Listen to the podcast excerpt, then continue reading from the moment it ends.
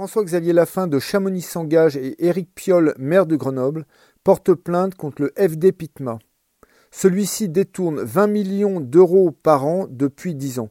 Quelques explications avec François-Xavier Lafin.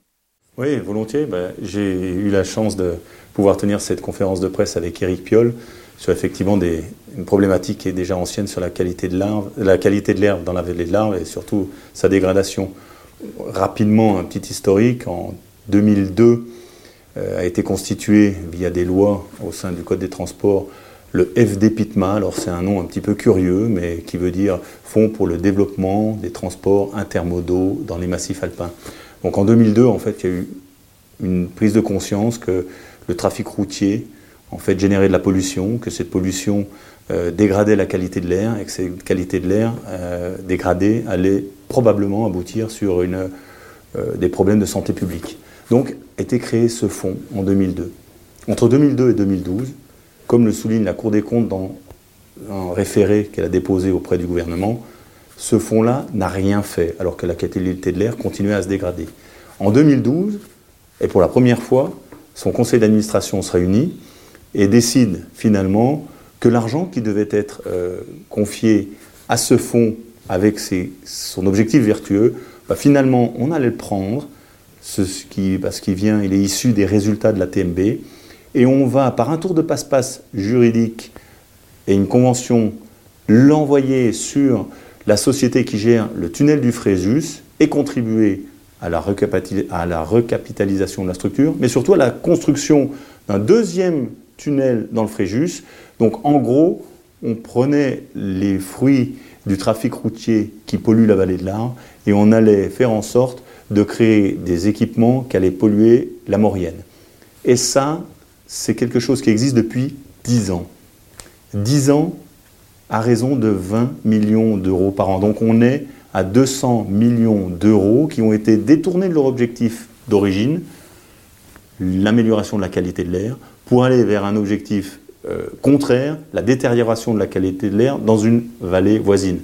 Donc c'est un dossier que nous, on a euh, découvert, qu'on a travaillé, et on a effectivement engagé une procédure juridique, qui est une procédure de demande euh, d'annulation de la convention qui gère ce tour de passe-passe, en fait parce qu'on considère que la présidente du fonds a fait une démarche en excès de pouvoir. Donc on a déposé début novembre cette requête devant le tribunal administratif de Paris pour que cesse ce scandale qui dure depuis 20 ans, 200 millions de déjà détournés, et si on a la convention qui s'applique jusqu'à son terme, le butin représentera 760 millions d'euros. Donc, la mairie de Grenoble avait engagé une procédure au pénal. Monsieur Daniel Ibanez avait déjà engagé une procédure également devant le tribunal administratif de Chambéry, me semble-t-il. Et nous avons pu bénéficier de leur expérience et des écueils qu'ils avaient pu rencontrer pour identifier la bonne procédure, qui est en fait, à notre avis, une procédure devant le tribunal administratif de Paris en excès de pouvoir, adressée à la présidente du fonds en question. Ceci étant, avant, on avait purgé tous les recours amiables sur ce sujet-là. Donc on avait d'abord attiré l'attention d'Éric Fournier, qui est tout à fait au courant de la situation, puisqu'il connaît le dossier depuis, l'origine, en lui disant qu'on aurait aimé euh, des actions et que la qualité de l'air euh, doit se transformer en action et ne plus être uniquement en parole. On a ensuite attiré l'attention du ministre de l'économie euh, et de la transition énergétique, donc Madame Barbara Pompili, qui n'a pas donné suite à notre demande. On a ensuite attiré l'attention et purgé également les délais de recours de gracieux auprès du ministre des Transports, euh, Jean-Baptiste Djebari, lequel a reçu également dernièrement et suite à notre convention, euh, suite à notre conférence de presse, une lettre co-signée par l'ensemble des, présidents des communautés de communes de la vallée de l'Arbre, donc c'est une bonne chose, peut-être qu'on va avancer. Et une fois qu'on a eu euh, pour purger tous ces recours, gracieux, il nous restait plus que la voie euh, judiciaire, donc on a déposé cette requête devant le tribunal administratif de Paris pour essayer de faire en sorte que cesse ce scandale et que ces 20 millions aillent finalement là où ils devaient aller, c'est-à-dire une recherche de l'amélioration de la qualité de l'air avec des transports intermodaux développés. Alors qu'est-ce que c'est que ces transports intermodaux? En gros, ça veut dire que le tout routier euh, pollue et ce n'est pas une solution satisfaisante et d'avenir.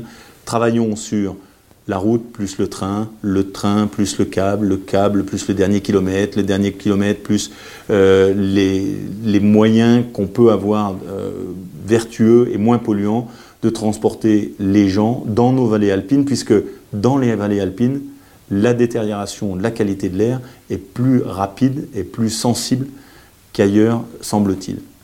Alors, on a fait de notre côté cette action qui fait un tout petit peu écho à, l'inaction qu'on a pu avoir depuis dix ans de, nos politiques successives, parce que au-delà, on peut le regretter, de ne pas avoir rejoint Grenoble ou un Daniel Ibanez déjà dans les, dans les procédures qu'ils avaient engagées en 2014 pour l'un, en 2017 pour l'autre.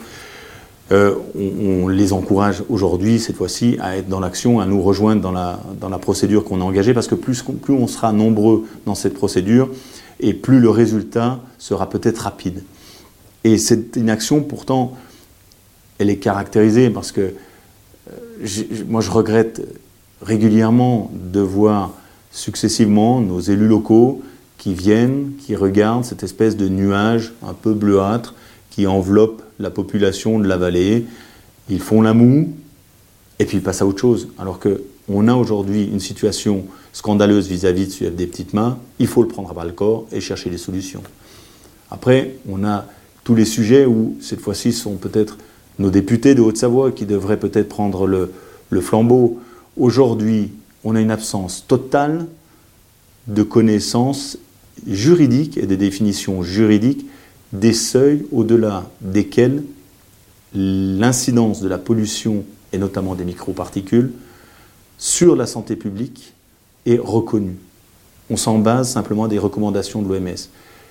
J'aimerais qu'on ait des députés qui prennent le sujet à bras-le-corps et disent nous avons besoin de légiférer pour définir ces seuils de façon à pouvoir avoir une vraie politique active et ne pas s'en remettre à régulièrement communiquer des données qui vont être euh, respectées, non respectées, mais sans aucune incidence.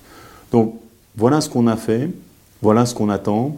Les sujets et les solutions existent. Euh, les associations sont nombreuses à travailler sur des sujets qui soient scientifiques, qui soient techniques, qui soient euh, environnementalement vraiment talentueux.